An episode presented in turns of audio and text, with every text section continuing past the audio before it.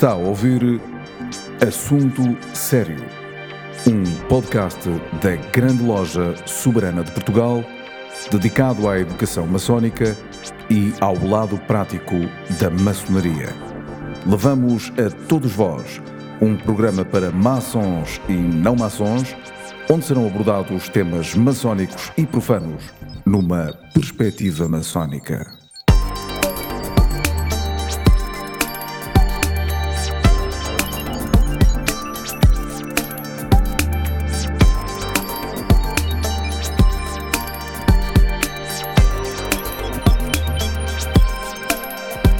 Assunto Sério é um podcast da Grande Loja Soberana de Portugal. E neste caso, hoje é um podcast especial porque é o primeiro podcast em língua estrangeira. O nosso convidado é o Sereníssimo Grão-Mestre do Directoire National Rétifié de France, Grand Directoire de Gaulle, Jean-Marc Vivanzat. Um, queria apresentá-lo, muito embora seja mais importante ouvir a sua palavra. É autor, é pensador, é filósofo, é uma figura importantíssima da maçonaria em França. Uh, tenho naturalmente algumas questões para lhe colocar, mas uh, outros irmãos nossos e outros uh, participantes neste podcast irão também colocar as suas questões a Jean-Marc Vivanzat. já tive a oportunidade, Jean-Marc, de, de ler des livres, não tous les, les livres, mais quelqu'un, la doctrine du martinisme, par exemple, et la métaphysique de René Guénon. Et nous allons voir qu'est-ce que je peux faire euh, pour me poser des, questions, uh, des bonnes questions. Um, queria também informar os nossos uh, participantes podcast que o, o uh, Grand Directoire de Gaulle foi constituído em Lyon a 15 de dezembro de 2002, pratica o rito escocês retificado, respeita, portanto, a concepção de Jean-Baptiste Villemort, que viveu entre 1730 et 1824. Um, nous pouvons dire que le grand directoire de Gaulle, c'est avant tout une ordre de dimension spirituelle. Le, le grand thème de, de, de cette conversation, c'est l'homme et Dieu. Et pour cette raison, je vous pose la première question euh, de, la dimension spirituelle de le de, le grand directoire des Gaules. Le grand directoire des Gaules a pris naissance en 1935, non pas à Lyon, mais à Paris, lorsque, après un siècle d'absence du régime écossais rectifié en France, le régime réfugié, si l'on peut dire, en Suisse, et a été abrité par euh, nos frères du Grand Prieuré indépendant euh, d'Helvétie, afin qu'il puisse revenir sur sa terre d'origine, c'est-à-dire euh, la France, un siècle environ après son retrait. Et donc en 1935, à la demande de Camille Savoir, cet ordre a repris naissance et a reconstituer toute son architecture à la fois organisationnelle, spirituelle et initiatique. Et la charte patente établie par euh, les frères du Grand Prieuré indépendant d'Helvétie a été déléguée au Grand Directoire des Gaules. Pourquoi Grand Directoire? C'est parce qu'en France, il y a non pas une province, mais trois provinces à savoir la seconde province d'Auvergne, la troisième province d'Occitanie et la cinquième province de Bourgogne. Lorsque dans une nation il y a trois provinces, il y a donc à la tête de ces trois provinces un directoire et non pas un prieuré, comme on l'a cru de manière erronée d'ailleurs pendant de longues décennies. Donc voilà pourquoi ce grand directoire des Gaules a été constitué en 1935. Et puis, il y a eu une sorte d'éclipse qui serait peut-être un peu trop long à, retracer ici. Mais euh, disons qu'à partir de 1958, ce qui était le grand directoire, grand prieuré des Gaules, a été intégré à la Grande Loge nationale française jusqu'en 2000 en tant qu'instance des hauts grades du régime écossais rectifié. Et à partir de 2000, il y a eu une séparation entre la Grande Loge nationale française et le Grand Prieuré des Gaules.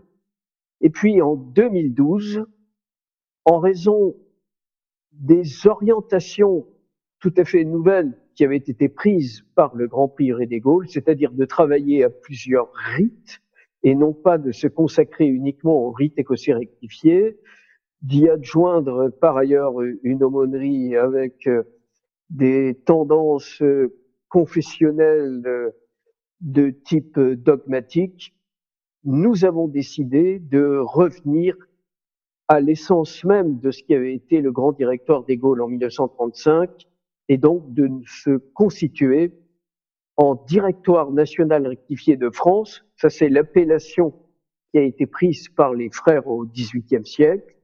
Grand directoire des Gaules, c'est l'appellation de 1935. Donc, euh, le DNRF GDDG, ou Directoire national rectifié de France, Grand directoire des Gaules, réunit à la fois la transmission de 1778 et du convent des Gaules, fondateur à l'époque de Villermoz à Lyon, le réveil du rite au XXe siècle, en 1935. Voilà très brièvement résumé la nature du, du Directoire national rectifié de France.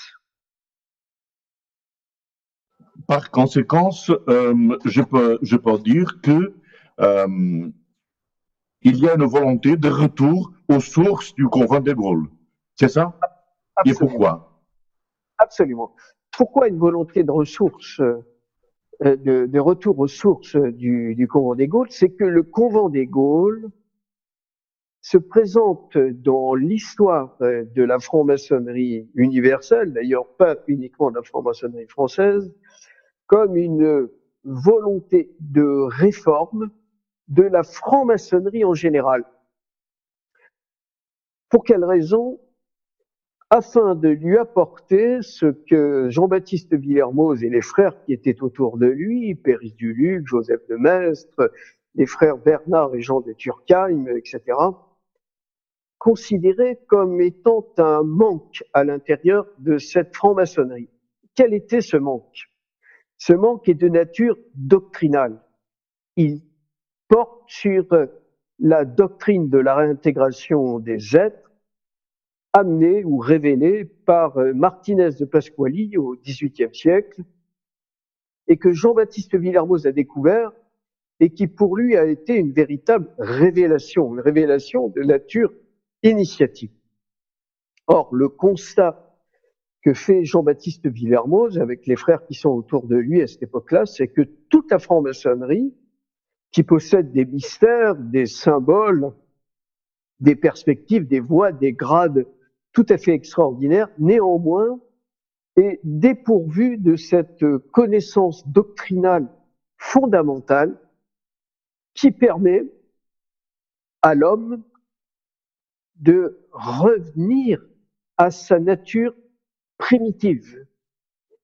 Et ça, c'est quelque chose de tout à fait extraordinaire parce que le régime écossais rectifié, tel que constitué comme réforme de la stricte observance templière en 1778 à Lyon, est en réalité la mise en œuvre d'une capacité à retourner à l'essence primitive de l'homme dans sa relation au divin. Mais pour ça, il lui faut des outils.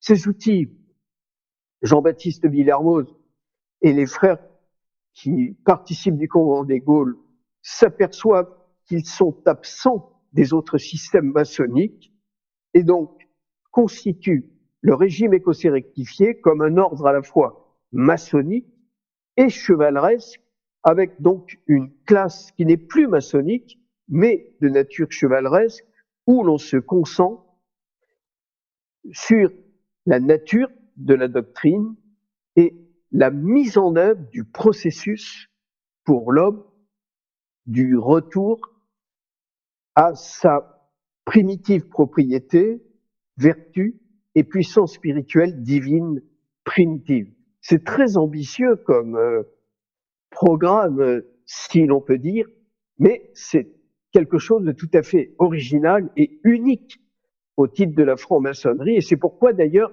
le régime écossais rectifié se distingue de l'ensemble des autres systèmes par la présence de cette doctrine qui le caractérise en tant qu'ordre maçonnique et chevaleresque. Sérénissime grand maître, euh, j'ai des questions euh, pour vous poser, mais il y a d'autres frères qui vont, euh, ils vont poser des questions à vous. le premier, comme, comme vous savez déjà, c'est le très respectable grand maître de la grande loge souveraine de Portugal, João Pestana Dias. Jean-Marc Vivenza, Sérénissime grand maître, c'est un grand honneur pour nous de compter sur sa présence, son énergie presque hypnotisante et son esprit indomptable de profonde curiosité qui regarde Dieu et l'homme avec les mêmes yeux. Euh, la Grande souveraine de Portugal euh, a une façon très spirituelle de regarder la franco-maçonnerie et cela est également très inspiré euh, par le régime rectifié. Ma question est la suivante. Euh, quelle est l'importance de la franco-maçonnerie dans un monde euh, en profonde mutation où l'essence de l'homme et l'image de Dieu sont interrogés Elle a un rôle absolument essentiel et qui a d'ailleurs été d'une manière quasi visionnaire euh, envisagée par Jean-Baptiste Villermoz et les fondateurs du régime écossais rectifié au XVIIIe siècle. Pourquoi? Parce que, à bien des égards, le XVIIIe siècle français ressemble à la période dans laquelle nous nous trouvons. Les idées de déchristianisation, de euh, libre pensée, euh, c'est-à-dire de développement de l'athéisme, d'attitude hostile vis-à-vis de la religion et de la perspective spirituelle était extrêmement développée. C'est d'ailleurs ce qui va amener la Révolution française euh, sur ses fonds baptismaux, si l'on peut dire. Et Jean-Baptiste Villermoz a cette sorte de conviction qu'il faut préserver l'héritage euh, que nous recevons des siècles passés, l'héritage métaphysique, philosophique, spirituel, initiatique, religieux également, le préserver tout en lui permettant de traverser les difficultés des temps afin que le flambeau de cette force de l'esprit soit lui préservé, maintenu transmis comme dans une sorte de relais aux générations futures, de manière à ce qu'elles puissent s'en saisir et reprendre le pont historique avec euh, les périodes de rupture qui auraient pu à la fois déchirer, séparer et finalement rendre impossible le lien avec les siècles passés et les penseurs historiques qui nous ont précédés. Car il faut le savoir, du point de vue initiatique, si jamais une transmission est interrompue, eh bien, on ne peut pas la faire de nouveau ressurgir.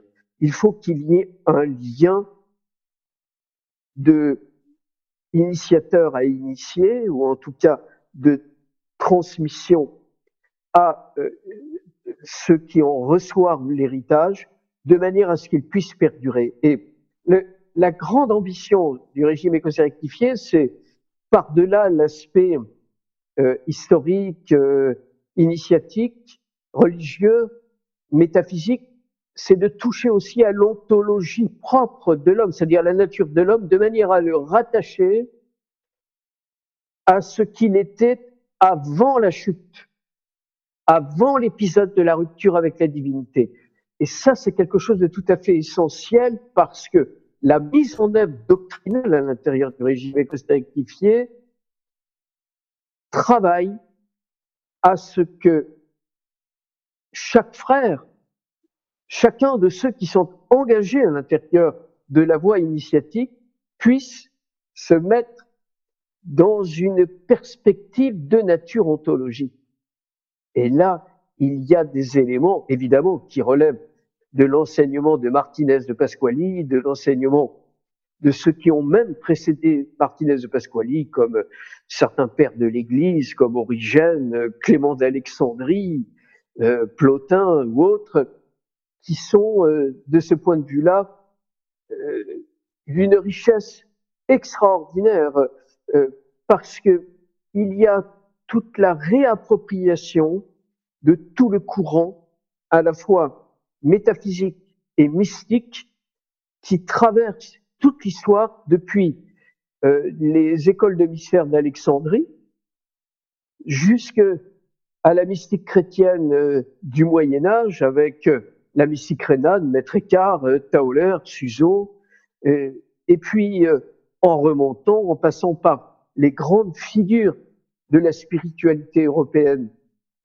en particulier au siècle d'or en Italie ou en Espagne, Saint Jean de la Croix ou Falconi pour les, les Italiens, en passant par la France, évidemment, Fénelon, le chevalier de Ramsay, et puis directement derrière, Martinez de Pasquali, Jean-Baptiste Villermoz, Louis-Claude de Saint-Martin et Joseph de Maistre. Et nous sommes directement héritiers de toute cette transmission, mais pour être héritier, encore faut-il que l'héritage ait été préservé, d'où l'aspect absolument fondamental du régime écossais rectifié dans la préservation de cet héritage en période de troubles considérables à l'intérieur de la société, de désorientation, de perte de repères et d'absence de mémoire vis-à-vis de l'héritage.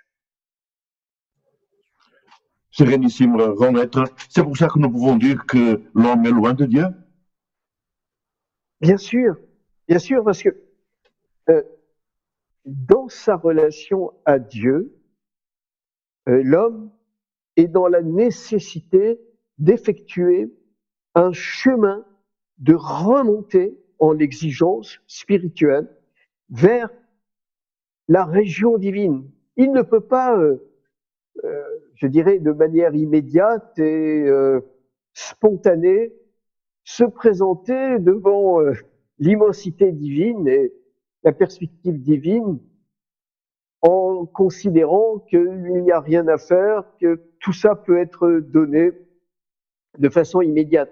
Il y a des critères pour atteindre le ciel, pour s'approcher du divin.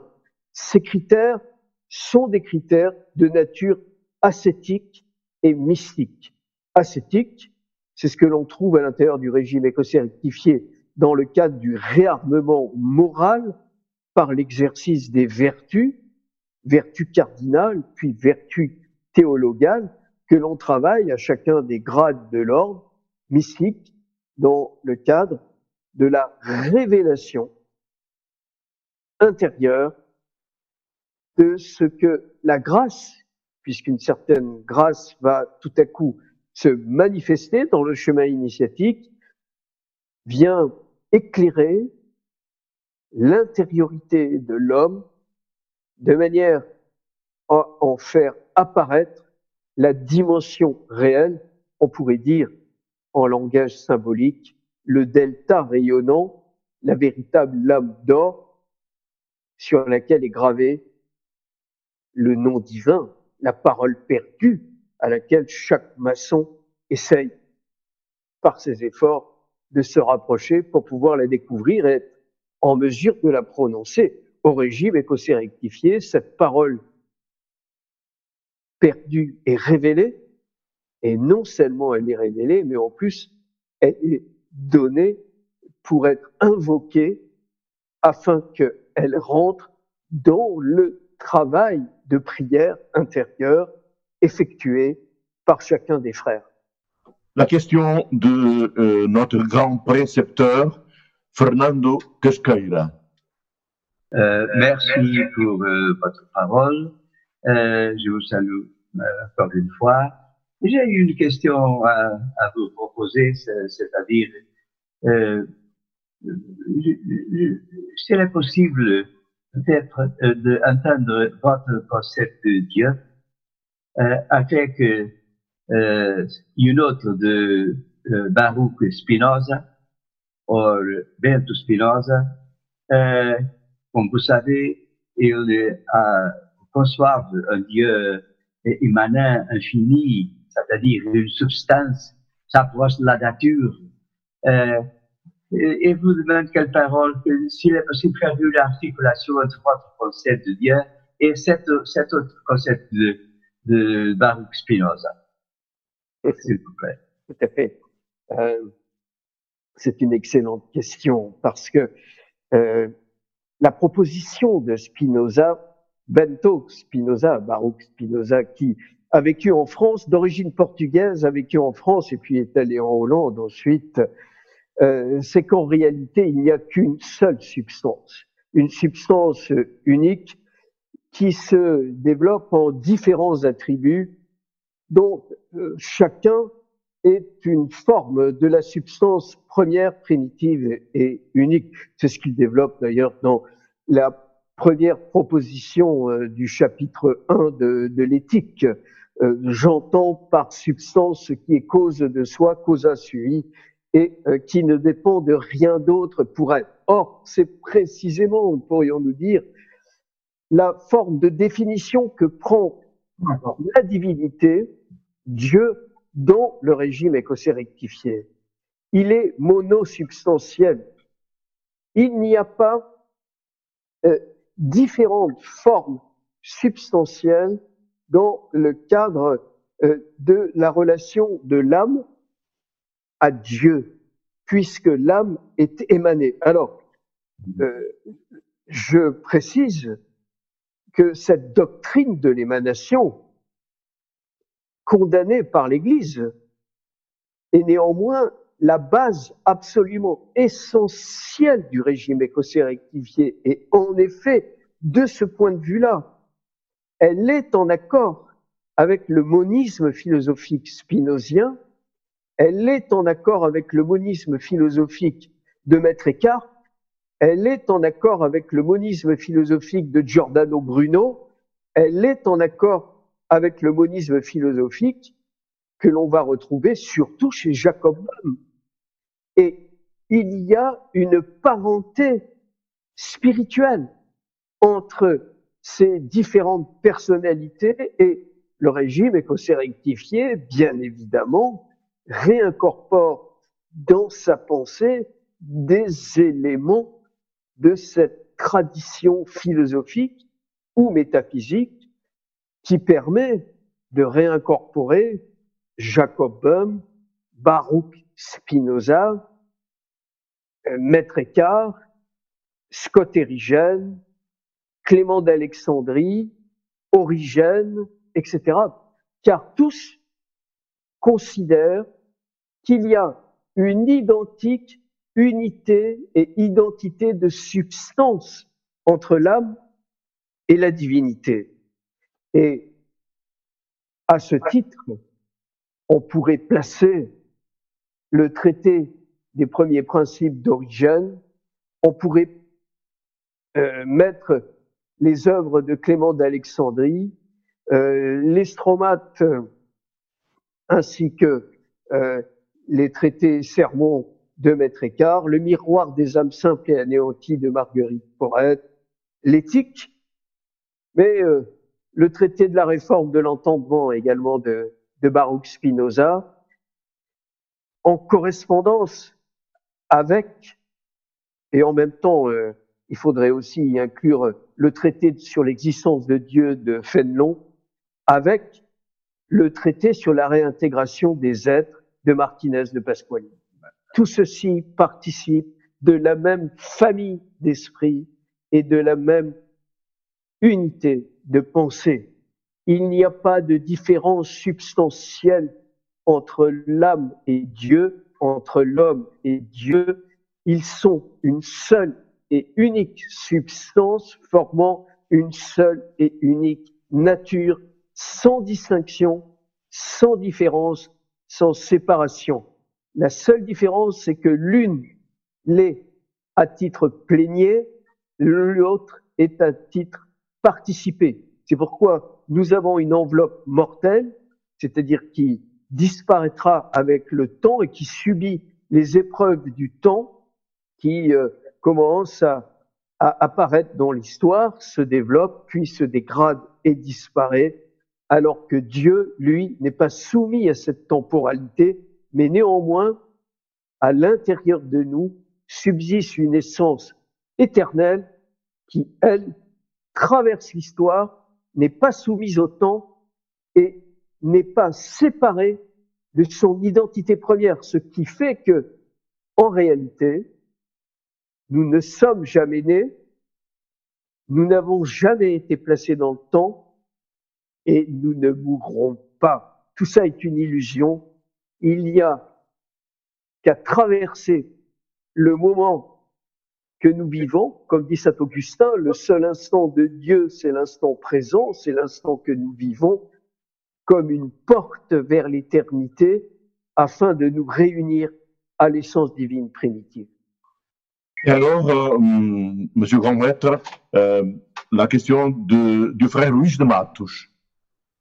Euh, la franc-maçonnerie euh, aujourd'hui euh, ouvre au, au monde. Elle a un, un, désir de se faire comprendre, de comprendre le monde. Et le, la, la frontière entre l'ordre et le monde va disparaître. Euh, je peux dire la frontière entre l'ordre et le désordre. Donc la question est, l'initiation est-elle démocratique, accessible à tous, ou est-il, euh, existe-t-il des conditions pour accéder à l'initiation? Il y a des conditions. Les conditions, c'est avoir le désir en soi d'atteindre à son identité réelle, à son essence divine réelle. Si cette condition n'est pas dans l'être, alors l'initiation ne peut pas répondre à ce qui se passe dans l'individu. On dit en France qu'on ne donne pas à manger à l'homme, à l'âne qui n'a pas faim ou à boire à l'âne qui n'a pas soif. Donc, le désir est le critère. Mais à partir de ce désir, si ce désir existe, alors pour toutes les âmes de désir, oui, l'initiation est ouverte. Mais pour toutes les âmes de désir, il faut avoir et ressentir au fond de soi le sentiment d'un manque, d'un, d'une absence à combler, d'une, d'une aspiration vis-à-vis de laquelle on, on, espère être, euh, être comblé, être euh, être informé de ce qui nous manque. Il ne faut pas oublier qu'en dans l'homme tel que nous sommes, dans notre situation, il y a deux ordres de réalité totalement différents. Il y a l'ordre de réalité matérielle qui consiste à subvenir à nos besoins de fonctionner avec notre enveloppe charnelle, avec ses, instincts, ses passions, les fantasmes, euh, la psychologie euh, complexe et parfois assez compliqué. Et puis il y a l'ordre spirituel. Si l'homme reste au niveau de son premier niveau de réalité, à ce moment-là, il peut y avoir de façon lointaine un souhait d'atteindre un, niveau de réalité un peu plus élevé, mais au fond, il n'y a pas de véritable décollement, il n'y a pas de véritable aspiration à un autre ordre des choses. Mais si cette aspiration à un autre ordre des choses apparaît, se manifeste, tout à coup est euh, présent à l'intérieur de l'individu, alors c'est magnifique et en effet, pour chaque âme de désir qui ressentira cette aspiration, l'initiation peut répondre. Les portes du temple sont grandes ouvertes pour toutes les âmes de désir, mais elles restent hermétiquement closes pour celles qui restent muettes à la dimension spirituelle qui est en elles. Donc, on ne peut pas provoquer ce désir. Il faut qu'il soit manifesté, exprimé par l'individu qui, lui, viendra frapper à la porte du temple, répondant à cette magnifique phrase de l'évangile. Voici, je me tiens à la porte et je frappe. Celui qui entend ma voix, qui ouvre la porte, alors je rentrerai chez lui, je m'assoirai avec lui et je souperai avec lui. C'est dans l'Apocalypse 3, 20. Mais c'est quelque chose d'important. Celui qui entend ma voix, celui qui m'entend frapper à la porte, celui qui n'entend rien ne peut pas ouvrir la porte. C'est le moment du frère Vasco Lima, de Grande Loge Souveraine de Portugal, poser euh, la, une question. Bonsoir à tous. Et bonsoir, professeur Jean-Marc Rivezin. Bonsoir. C'est tout un honneur d'être ici pour écouter vos paroles.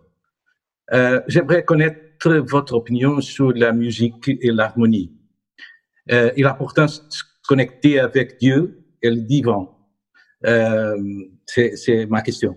Merci beaucoup. C'est une question qui a été énormément travaillée par euh, Saint Bernard, qui par ailleurs est euh, l'auteur de la règle de l'ordre du temple. Donc c'est vraiment une question qui touche de près à notre ordre et au régime écossais rectifié qui, comme on le sait, a hérité de la stricte observance ces formes de sa maçonnerie chevaleresque dans son dans intérieur. Saint Bernard dit ceci, et c'est d'ailleurs pas pour rien que l'architecture romane est beaucoup plus humble et moins riche en lumière que l'architecture de type gothique. Pourquoi? Parce que Saint Bernard voulait que les moines cisterciens développent l'écoute plus que la vision. C'est pour ça qu'on a des, des orifices très, très réduits à l'intérieur euh, de l'architecture cistercienne.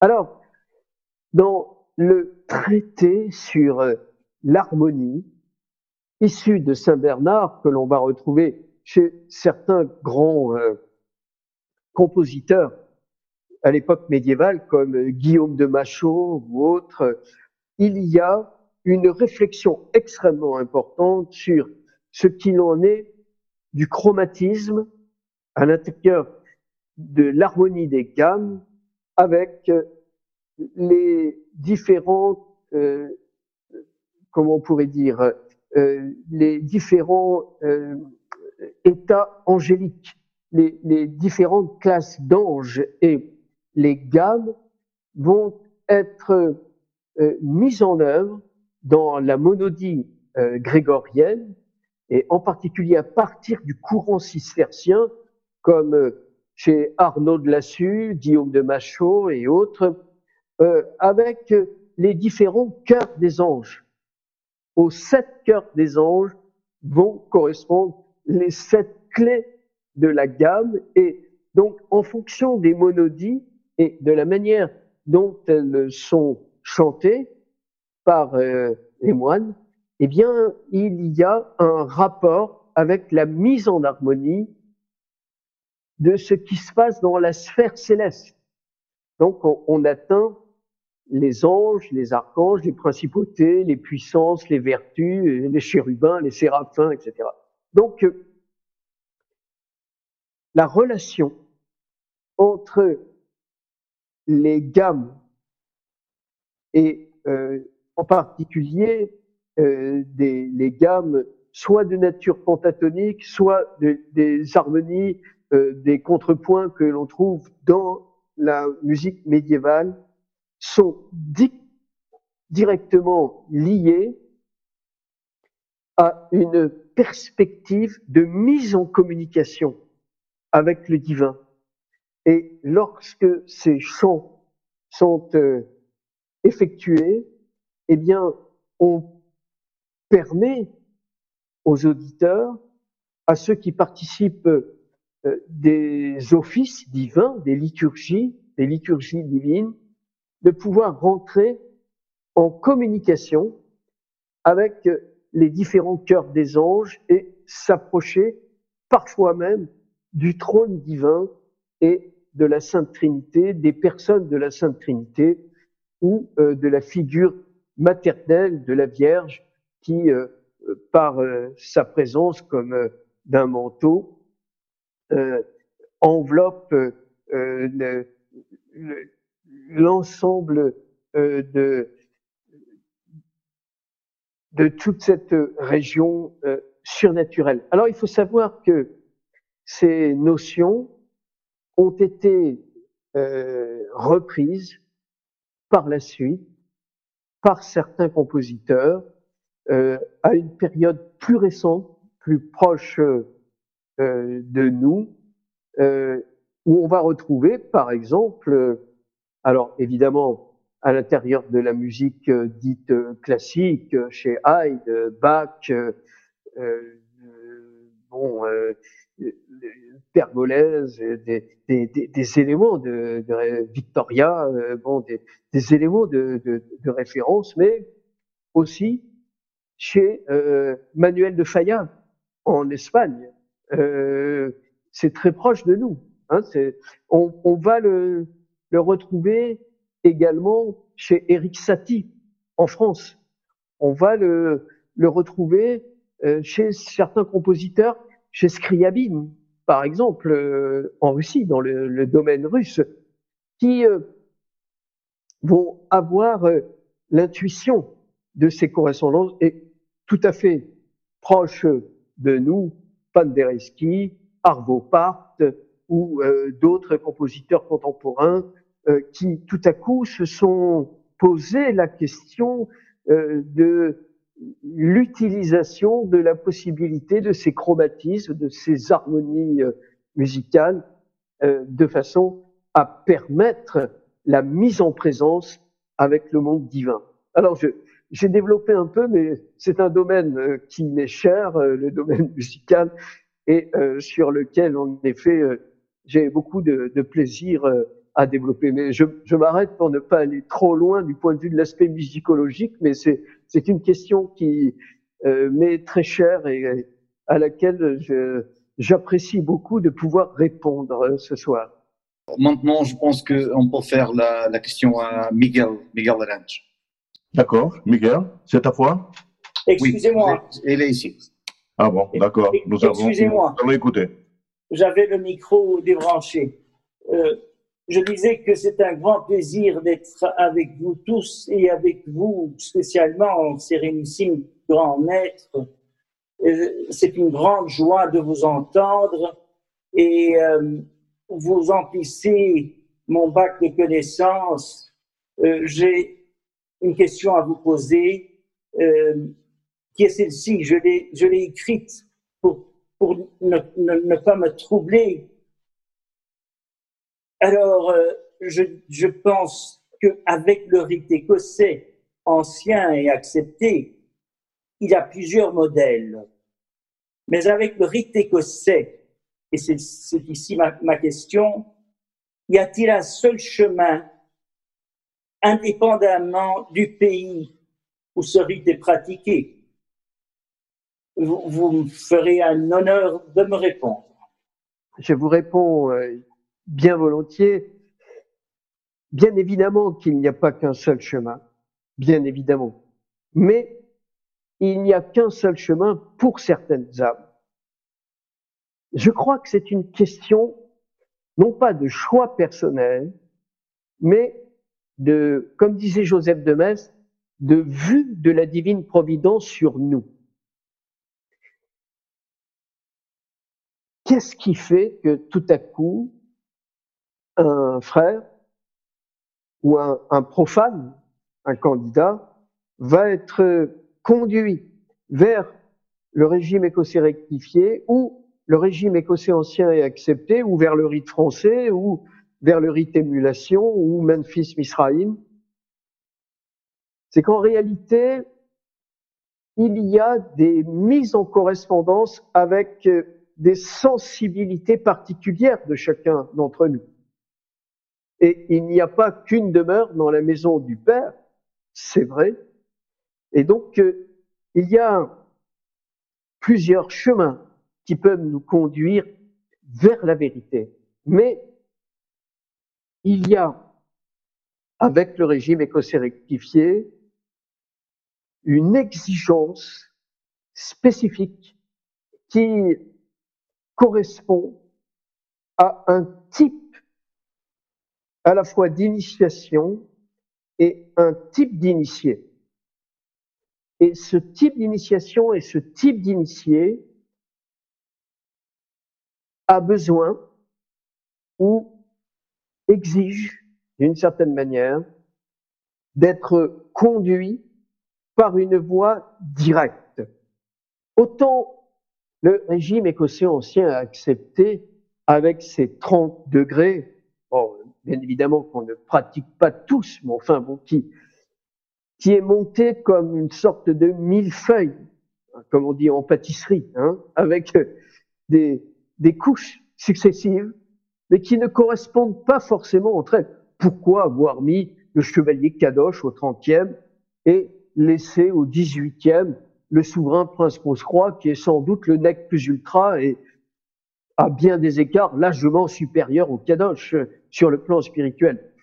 C'est un peu arbitraire et ça correspond à des choix qui ont été faits par une propédeutique qui euh, était au fond d'essayer de réunir tout ce qui pouvait y avoir au titre de la richesse du patrimoine maçonnique à l'époque, c'est-à-dire vers 1804, au moment où on, a voulu constituer le régime écossais ancien accepté. Le régime écossais rectifié ne participe pas du tout de cette conception parce qu'il euh, considère qu'en une vie, une seule vie, on a déjà assez peu de temps pour euh, réaliser le chemin proposé par Martinez de Pasquali, à savoir la réintégration de l'homme dans ses premières propriétés, vertus et puissance divine. Qu'est-ce qui distingue, je le disais tout à l'heure précédemment, qu'est-ce qui distingue le régime écossais rectifié de l'ensemble des autres systèmes C'est qu'il possède cette doctrine. Le rite écossais ancien accepté est d'une richesse prodigieuse, mais n'a pas, ne possède pas cette doctrine. Le rite français ne possède pas cette doctrine. Le rite de Memphis Mesraïm ne possède pas cette doctrine. Émulation encore moins, puisque nos amis anglais détestent tout ce qui peut être de nature doctrinale, trop cérébrale et trop intellectuelle et trop métaphysique. Le régime écossais rectifié, d'ailleurs, je dis volontiers régime plus que rite, parce qu'il n'y a pas que deux classes, mais il y en a trois. Une classe de nature symbolique, une classe de nature chevaleresque et une classe de nature doctrinale sans laquelle les deux autres ne peuvent pas exister. Donc, le régime écossais rectifié considère qu'il nous faut bien une vie entière pour pénétrer le fond de cette exigence métaphysique, spirituelle et doctrinale et que cette doctrine nécessite que l'on s'y engage de manière plénière, complète et que l'on ne papillonne pas, comme le font les insectes en tournant autour des lampes la nuit, et puis qui au petit matin se sont épuisés et viennent tomber et achever leur course au pied de la lampe, mais que l'on puisse aller au bout de la lumière qui nous est indiquée et s'y fondre, non pas tourner autour, comme font l'ensemble des autres systèmes, mais aller à la fusion, à l'union suressentielle, comme dirait Maître Eckhart, avec l'essence primitive, avec la divinité, et pour ça, il faut s'y consacrer totalement. Alors je sais que c'est une exigence énorme, ça peut paraître excessif, mais pour certaines âmes, pour certains esprits, je crois que ça peut faire un chemin entier de vie initiatique. Après, il n'est pas interdit d'ouvrir les yeux, de visiter d'autres systèmes, parfois de participer à ces travaux, à une seule condition, il y en a même deux comme critères d'ailleurs au régime écossais rectifié. La première, elle fait partie des règles du régime écossais rectifié, puisqu'elle se trouve dans le Code maçonnique des loges réunies et rectifiées de France de 1778. On ne peut pas être au régime écossais rectifié et participer à des grades de vengeance. Ça, c'est le, le premier point. Et le deuxième point, c'est que le critère essentiel du régime écossais rectifié est un critère d'élection. D'élection au sens où l'entend Jacob Böhm. C'est-à-dire que tout à coup, la divinité a sur nous une vision, une, une vue, comme on dit, une intention, et choisit cette âme pour l'amener plus rapidement à elle. Et donc, ne lui laisse pas le temps de faire du tourisme, ferme les frontières et la confine dans un seul système. De la même manière que du point de vue sanitaire, on est obligé de prendre des dispositions pour protéger les nations, et y compris en Europe, dans l'espace de Schengen, inviter les peuples à rester chez eux pour l'instant, eh bien, le régime écossais rectifié exerce une sorte de confinement spirituel en invitant les frères qui travaillent à rester à l'intérieur du régime écossais rectifié et ne pas perdre leur temps parce que développer la connaissance de la doctrine, entrer dans sa mise en œuvre du point de vue initiatique et spirituel demande des efforts, de l'investissement et beaucoup de temps. Et donc, si on veut pouvoir y répondre, eh bien, il faut s'y engager totalement.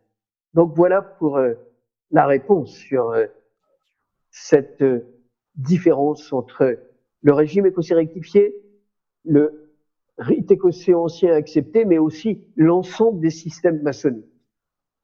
Et alors, c'est la question de notre frère Pedro Faria. Très révérend grand prieur, très respectable frère chevalier Jean-Marc, salut. C'est un véritable honneur et un privilège de vous avoir euh, parmi nous. Euh, Jasper a déclaré, philosophie, c'est être en route. En ces temps d'incertitude, nous devons continuer à chercher les chemins pour euh, renouer avec Dieu. Considérez-vous que la franco-maçonnerie, et particulièrement le régime écossais rectifié, par ses spécificités, c'est une des doctrines pour nous placer dans cette exigence Merci. La réponse, euh, et je vous remercie pour euh, cette question, mon bien-aimé frère, la réponse est évidemment oui. Euh, je dirais presque trois fois oui.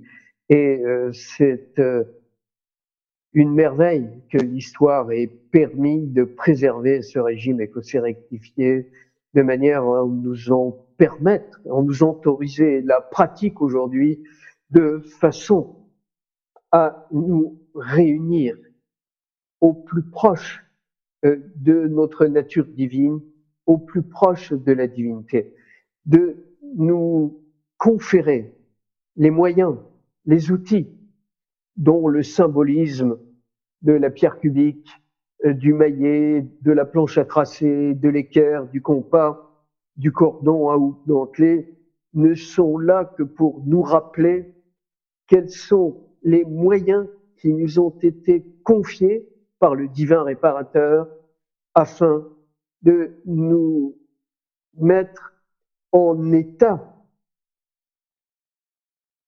de nous approcher de Dieu, afin de monter en quatre temps, dit le régime écossais rectifié. Le premier temps, et disons cela d'ailleurs, ces quatre temps, rappelons-le, sont les quatre temps du culte primitif enseigné par Martinez de Pasquale. Le premier temps est le temps de la réconciliation. Le problème de l'homme quand il vient au monde, c'est qu'en réalité, il hérite d'Adam une, une ignorance de la nature de Dieu. Il a peur de Dieu. Comme Adam se cache dans le paradis, en Éden, après le péché originel, dès qu'il entend la voix de Dieu. Il a peur. Tout à coup, celui avec lequel il avait un lien de familiarité, avec lequel il s'entretenait, eh bien, il le craint. Donc, il faut réconcilier l'âme avec Dieu. Le deuxième temps, c'est le temps le plus difficile. C'est le temps de l'expiation. Parce que pour s'approcher de Dieu, il faut d'abord reconnaître sa misère, comme disait Pascal. Il faut reconnaître ses fautes, il faut reconnaître sa limite. Il faut reconnaître qu'on n'est pas une pierre parfaite, qu'on est une pierre qui mérite, qui nécessite d'être taillée, d'être remise d'équerre. Il faut faire un acte qui a été celui d'Abel le juste lorsqu'il a offert son culte après euh, la chute et que son culte a été agréé par Dieu, à la différence de Caïn, c'est que il ne s'est pas contenté de faire un culte de louange vis-à-vis -vis de Dieu, il a commencé son culte en se reconnaissant pécheur, en se reconnaissant abîmé par la chute. C'est ce que l'Église rappelle par le Kyrie eleison entonné au tout début des offices. C'est la première chose que l'on fait avant toute autre chose. Avant le Gloria, il y a le Kyrie. Eh bien, de la même manière, dans le culte primitif, avant la glorification, il y a l'expiation. Ensuite, il y a la sanctification.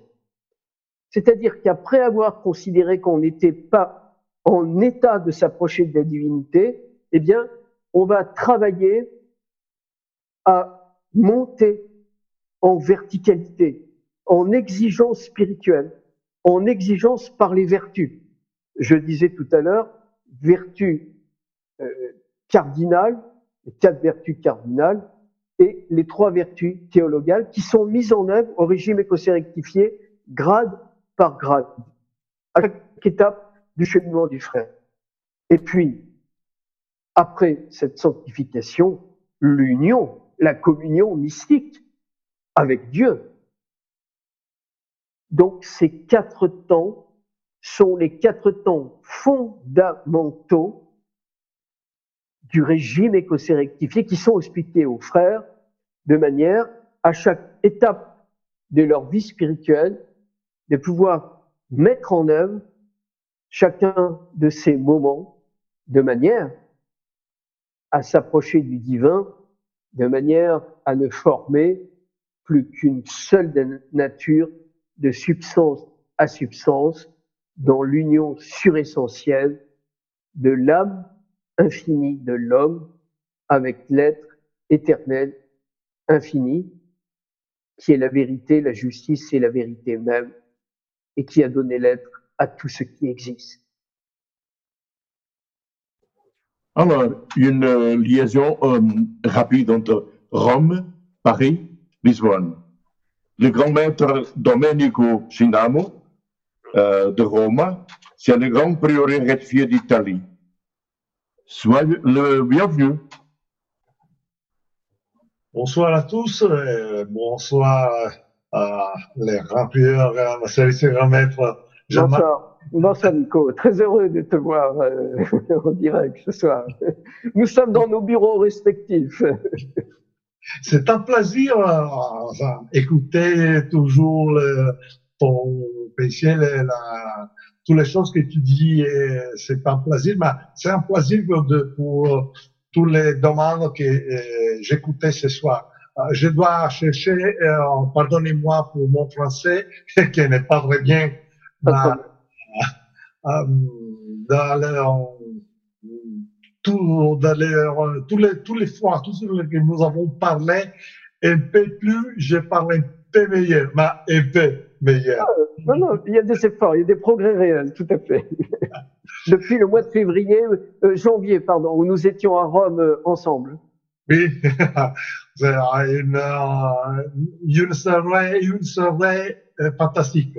Alors, j'ai pour les salutations de la grand prioré rectifié d'Italie à tous les, tous les grands maîtres, tous les grands tous les chevaliers, tous les frères, à toutes les personnes qui sont euh, aujourd'hui avec nous.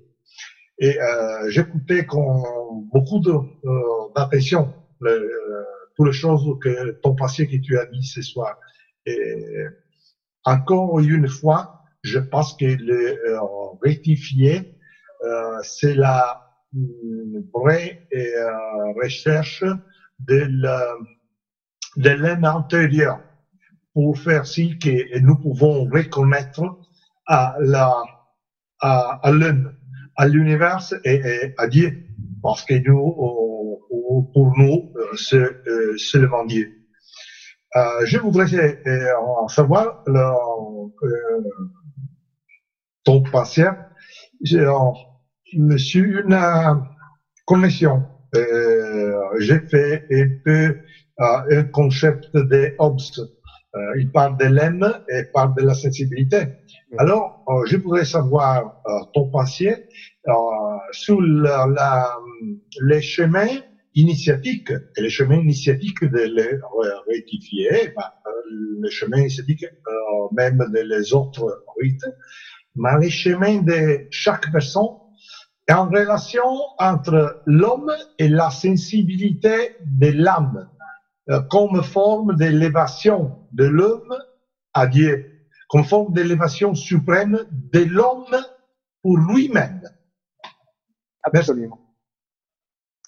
Merci pour euh, ta question. D'être d'être, euh, euh, d'être euh, d'essere stato chiaro. oui, je, je- je comprends bien. Euh, c'est euh, d'abord, je, je tiens à le souligner, un bonheur de pouvoir parler ainsi entre frères, entre Rome, la France. Je suis à proximité de, de Lyon, à Grenoble, le Portugal. Il y a quelque chose euh, euh, qui euh, est pour nous la démonstration que les forces de l'esprit peuvent comme ça voyager par-delà les kilomètres, la géographie, les différences linguistiques, les différences d'approche et participer de la même pensée. Et ça, c'est une des grandes richesses de la maçonnerie rectifiée. Et euh, à cet égard, c'était intéressant de pouvoir le souligner. Alors oui, la sensibilité de l'homme est l'expression euh, de ce que chaque âme est selon sa nature. Parce que euh, si il y a une nature unique de Dieu, néanmoins, dans ses attributs, il va manifester son être par une multitude d'expressions particulières. Et cette multitude d'expressions particulières est le reflet de sensibilité spécifique à chaque homme dans son être propre en fonction de sa manière de traduire son rapport au monde, sa manière d'être. Euh, certains vont être plus dynamiques, d'autres plus lymphatiques, plus en retrait, euh, euh, d'autres avec des tempéraments plus cérébraux, d'autres avec des tempéraments avec une approche plus pratique, plus matérielle. Quoi qu'il en soit, toutes ces expressions relèvent de la même et identique source. Et ce qu'il faut trouver, c'est le moyen, en fonction de la sensibilité propre, d'arriver à trouver le chemin qui correspond à ce que l'on est, y compris à l'intérieur du régime écocérectifié qui peut se vivre à l'intérieur de lui de plusieurs manières différentes. À chaque frère, une manière de vivre le régime écossais rectifié. Il n'y a pas de, de chemin unique pour chacun. Il y a un chemin spécifique pour tous. Et ce chemin, c'est celui qui représente le secret initiatique. Parce que le chemin tracé par un frère et ce qu'il aura effectué comme cheminement, c'est le trésor qui le qui l'identifie, qui le correspond. Et son secret initiatique, son secret maçonnique correspond au chemin qu'il aura effectué personnellement. La seule chose, c'est qu'arrivé à un moment, et euh, j'arrive au deuxième aspect de, cette question. Arrivé à un certain moment, il faut même être en mesure de dépasser les particularités, les spécificités propres à ce que l'on a sur le plan psychologique pour arriver, comme dit euh, d'ailleurs euh, Spinoza dans la cinquième partie de l'éthique, par-delà les images, à la région où euh, ce que dit Louis-Claude de Saint-Martin dans le ministère de l'Homme-Esprit, ou ce que dit Jacob Böhm, ce que dit Maître Eckhart, ce que dit Giordano Bruno d'ailleurs sur son traité de l'infini. Par-delà l'imaginaire, par-delà l'imaginatif, atteindre à l'essence pure de Dieu au suressentiel qui, lui, est au-delà des définitions, au-delà des images, au-delà des concepts. C'est-à-dire que si on parvient à dépasser l'enfermement conceptuel, l'enfermement imaginatif et l'enfermement psychologique, alors peut se donner dans un moment extraordinaire la vérité de l'être éternel et infini par lequel nous avons l'être et par lequel nous avons la vie. Et tout à coup, ce n'est plus moi qui rentre en contact avec Dieu, c'est Dieu qui, par inhabitation, comme dit Maître Eckhart, comme on dit en scolastique, qui vient lui-même prononcer son verbe en moi, lui-même habiter en moi, révéler sa présence et faire entendre sa voix, mais non pas une voix que je vais traduire, mais une voix qui, par mon silence, va s'exprimer selon ce qu'elle est elle-même.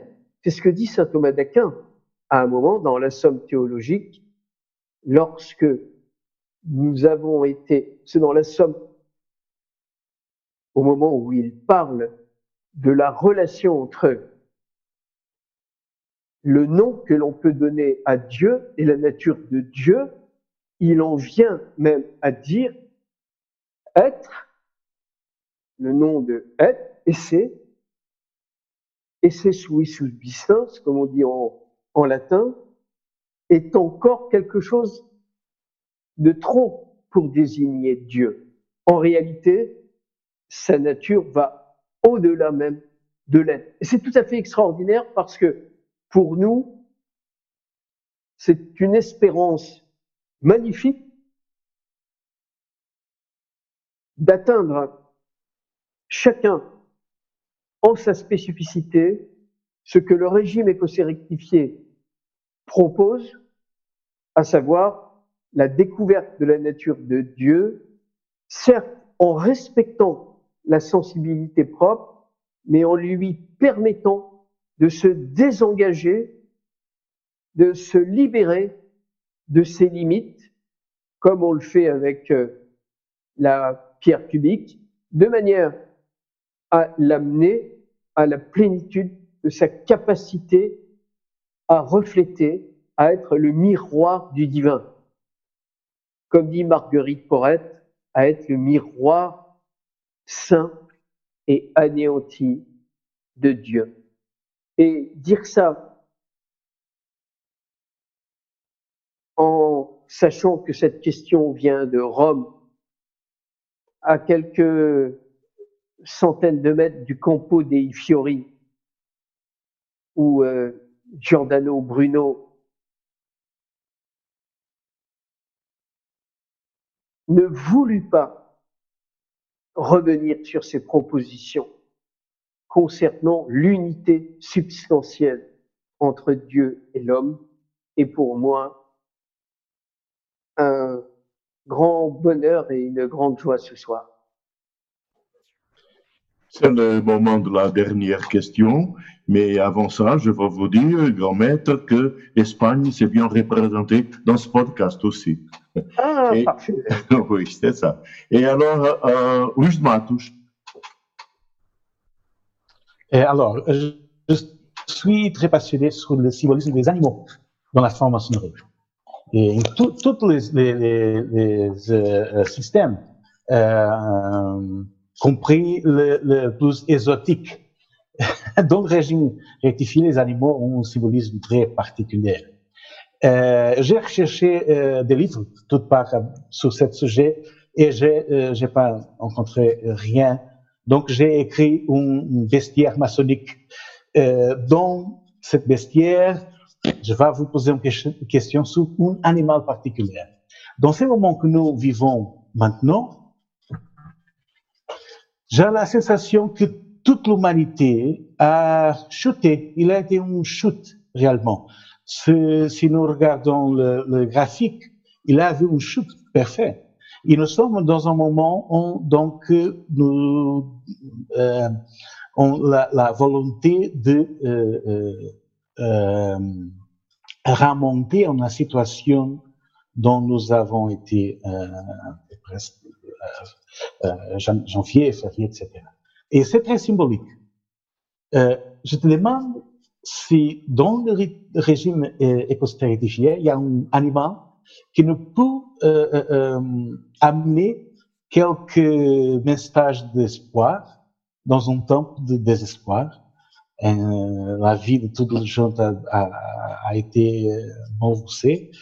Est-ce qu'il y a un animal symbolique qui nous peut donner quelque chose à réfléchir. il y a évidemment une espérance qui peut répondre à la désespérance de l'humanité. Et elle se dit en un mot, réintégration. Parce que le but auquel travaille le régime écossais rectifié, c'est la réintégration de l'ensemble de la famille humaine. Et plus même encore, l'ensemble de tous les règnes animal, végétal, minéral et humain, évidemment. C'est l'ensemble de la création qui est appelé à retourner à l'unité, qui est appelé à retrouver son lien premier avec la divinité, de retrouver l'état non dégradé, non chuté, non abîmé non dégradé, de façon à ce qu'il puisse y avoir une communion universelle qui se développe pour l'éternité, car la réintégration, le projet de la réintégration, c'est de faire en sorte que tout puisse retourner à l'état premier de façon éternelle, d'être éternel dans l'éternel qui est la vie, être dans l'unité, dans l'unité qui est le principe, être infini dans l'infini qui n'a jamais commencé et qui ne s'arrêtera jamais. Le grand message d'espoir, c'est que jamais rien ne finira parce que si nous avons été dans l'être un moment, une seconde, une fraction de seconde, alors nous sommes dans l'éternité pour toujours, car le futur a déjà toujours commencé. S'il y a de l'être, alors il y aura toujours de l'être. S'il y a eu un seul moment de l'existence, alors nous sommes dedans pour l'éternité. Et c'est une éternité qui est à la dimension de l'infini. C'est donc un, message d'espoir extraordinaire et d'une espérance folle qui dépasse dans sa dimension tout ce que l'on peut même espérer à titre humain, parce qu'au fond, elle est configurée à l'espérance du divin. Sérénissime maître Jean-Marc Vivanza, le grand maître de la grande loge souveraine de Portugal. Il, il veut vous remercier. Euh, je tiens à remercier tous ceux qui étaient ici en Portugal, à Lisbonne, à Italie, Rome, euh, à Espagne, euh, Madrid. Et je peux saluer spécialement euh, Domenico Cindano. Euh, Domenico, j'avais ça avec moi. OK euh, Merci beaucoup. Eh, eh, grazie mille per eh, la tua presenza. Eh, Diego Cerrato, muchas gracias por tu presencia. Uh, aquí está, pienso que puedes mirar. Um, qui, euh, grâce à traité d'amitié euh, avec le Grand Bureau rectifié d'Espagne, qui va euh, déroulé maintenant pendant un an, euh, nous a permis de vous rencontrer, Sérénissime Grand Maître Jean-Marc Pivessa. Merci beaucoup. Merci. J'étais pour part euh, très heureux de cette possibilité à Lyon au mois de décembre euh, l'an dernier et j'espère que nous allons pouvoir reproduire et nous retrouver très vite dans quelques mois de nouveau dans les mêmes conditions avec la, joie retrouvée de la possibilité entre nos familles de nouveau communier ensemble dans le même espace. Obrigado, muchas gracias Joao. Je vais parler en espagnol, s'il vous plaît. Eh, merci, merci Jean-Marc por votre gran exposición. Eh, merci Joao por eh, permitir que este encuentro se haya podido eh, celebrar. Eh, eh, saludos a, Nico, saludos a todos los hermanos. Estoy muy contento de que este encuentro permita un acercamiento del régimen escocés rectificado con todos los hermanos de Portugal. Allí tenemos a, también nosotros a unos hermanos que nos, que nos representan y espero que, en fin, que esto pueda ser eh, algo más, eh, más frecuente y que la colaboración siga siendo estrecha y fraternal como lo ha sido hasta la fecha. Muchísimas gracias, Joao. Muchísimas gracias a todos. Grazie Joao del, dell'invito, è stata una serata piacevolissima e spero presto di poterti rivedere. J'espère di uh, uh, voir, tous les frères et uh, le Covid-19 il a fait euh, beaucoup de, euh, de et il a fermé tous dans les maisons. Euh, et je dois dire que j'ai retrouvé des, euh, la famille, les amis au téléphone. Il a fait seulement euh, sa chose de bon, le Covid. J'espère que euh, nous pouvons faire notre traité le, presque prima possibile. E mi manca tantissimo il poter rivedere i fratelli di fuori nazione. Spero presto di potervi rivedere, spero presto di poter essere a Lisbona per quel trattato e ho il piacere di aver condiviso il principio che ci ha fatto ritrovare con Jean-Marc Vivenza nel nostro percorso e, e lo ringrazio di, di, tutto quello che ha detto, ma ringrazio tutti voi. È stato un piacere conoscervi tutti quanti. Un saluto. Merci, merci beaucoup. Já estávamos na, na, sequência final deste podcast muito especial, deste assunto sério. De qualquer modo, eh, ainda não resisto eh, à tentação de dizer aos convidados de hoje se alguém quer ainda colocar uma última pergunta, que o faça, mesmo no final deste podcast, e para não tirar a possibilidade a ninguém de, de poder falar. Uma só pergunta. Alguém quer fazê-la agora? Não sei se o Gui já chegou, de Bourgoulon. Uh, Guy, je te demande si tu veux uh, poser une question. Non, je voulais surtout remercier le, le Sérénissime Grand Maître. C'était passionnant ce que j'ai écouté. J'étais, j'étais euh, j'ai appris énormément de choses. Je voudrais quand même faire une petite euh, remarque au Sérénissime Maître, qu'il a un peu éliminé sur la gauche le, le RE2A au profit du RER. E je suis un, je suis un REA de, RE2A euh, depuis très longtemps et euh, je trouve que notre, notre approche notre approche vers Dieu a des chemins peut-être un peu différents, mais la base, le, le, summum, si on a la capacité ou si on a le don, c'est un don qu'on reçoit, c'est de passer par la métaphysique. Voilà. Je, je, sais bien. J'ai essayé pourtant de ne pas être trop féroce, comme on dit en français, à l'égard du, du RE2A. Euh, le RE2A, comme je le disais tout à l'heure, a pour lui cette qualité, mais aussi ce défaut d'être constitué du meilleur, mais aussi du plus problématique. Euh, je dirais du point de vue rectifié. Hein, c'est un, le langage que je, je tiens, c'est un langage rectifié. Je, je, je m'exprime en tant que rectifié par rapport au RE2A, en toute fraternité, bien évidemment, et, euh, au titre de l'universalisme écossais. Hein, bon, il n'y a pas de, il a pas de frontières hermétiques euh, infranchissables.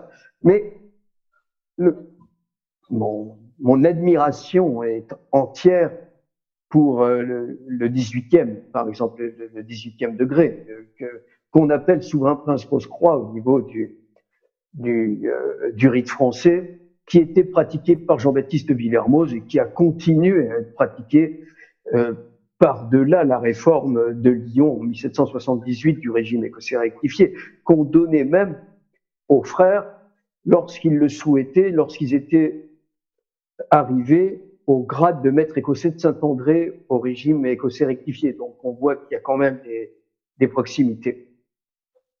Le problème du régime écossais, du, pardon, du régime écossais ancien accepté, c'est ce que je disais un peu tout à l'heure. C'est que sa richesse, sa complexité crée aussi son risque et sa difficulté. C'est que la multiplicité des grades permet d'ouvrir, c'est en quoi il est très baroque. Il est bien été euh, créé euh, cette période euh, c'est que on ouvre, on entre dans une pièce dans laquelle il y a euh, quatre, cinq portes, ou on entre dans une autre pièce où il y a encore quatre, cinq portes, etc., etc. Donc, c'est une sorte de labyrinthe, le labyrinthe étant d'ailleurs une image donnée à la réflexion des frères dans ce régime, dans les grades de sagesse. C'est un labyrinthe dans lequel, comme dans le nom de la rose d'Umberto Eco, on peut aisément se perdre parce que il est d'une telle richesse, d'une telle complexité qu'on peut être fasciné par la géométrique complexité du système et finalement perdre de vue l'essentiel qui est dans sa finalité. Et au fond, dériver des années et des années sur des problématiques périphériques et ne pas atteindre l'objet vers lequel on doit se diriger. La, différence, c'est que le régime écossais rectifié est une voie directe, exigeante, sévère à certains égards, et voire même difficile, alors que le régime écossais ancien accepté est une voie indirecte, multiple, protéiforme, polysémique, comme on dit, euh, avec une sémantique euh, et une épistémologie euh, très développé, plus développé que le régime écossais rectifié, mais qui nécessite une exigence extraordinaire, parce qu'il est très facile de partir dans un domaine ou dans l'autre, et finalement de passer complètement à côté de l'essence de l'écosysme, de l'essence de la perspective.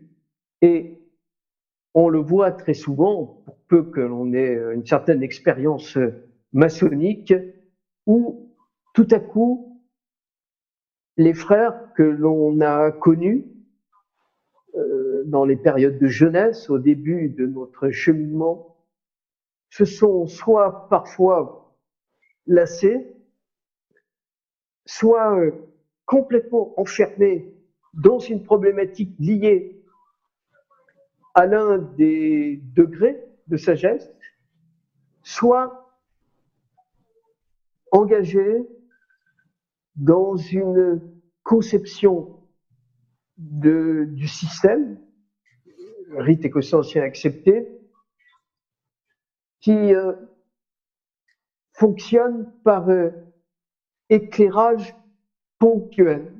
comme s'il y avait une crainte d'atteindre à la vérité en elle-même, aux choses mêmes, comme dirait Husserl, en restant toujours un peu sur le pas de la porte en disant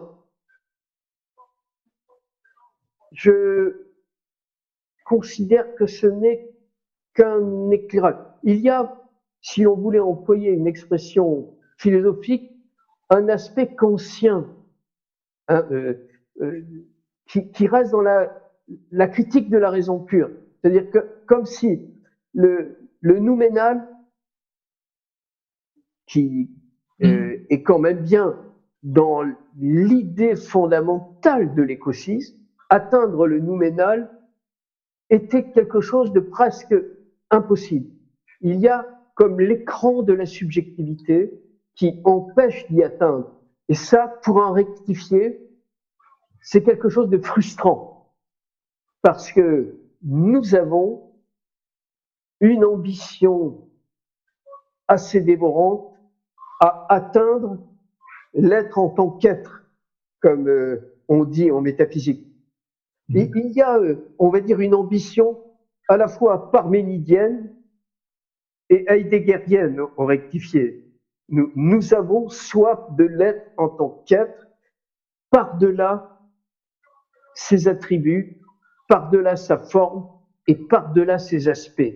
Ce qui fait que on traverse le symbolisme l'histoire et les réserves et les prudences métaphysiques pour atteindre à la substance interne du suressentiel avec une sorte euh, d'audace, en effet, qui n'est propre qu'au rectifié. D'où mes considérations affectueuses et fraternelles néanmoins à l'égard du, du rite ancien, et accepté en, en souhaitant à tous ceux qui cheminent au sein du rite écossais ancien, ancien accepté le meilleur du nec plus ultra et de ce qu'il peut offrir, dont euh, l'INRI, qui est le sommet de l'initiation.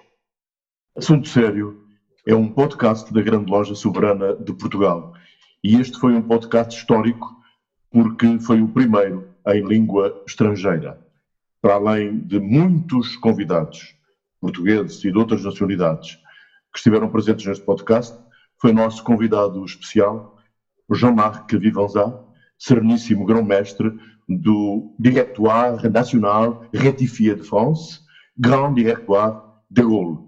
O tema abordado, o tema fundamental, foi L'homme et Dieu.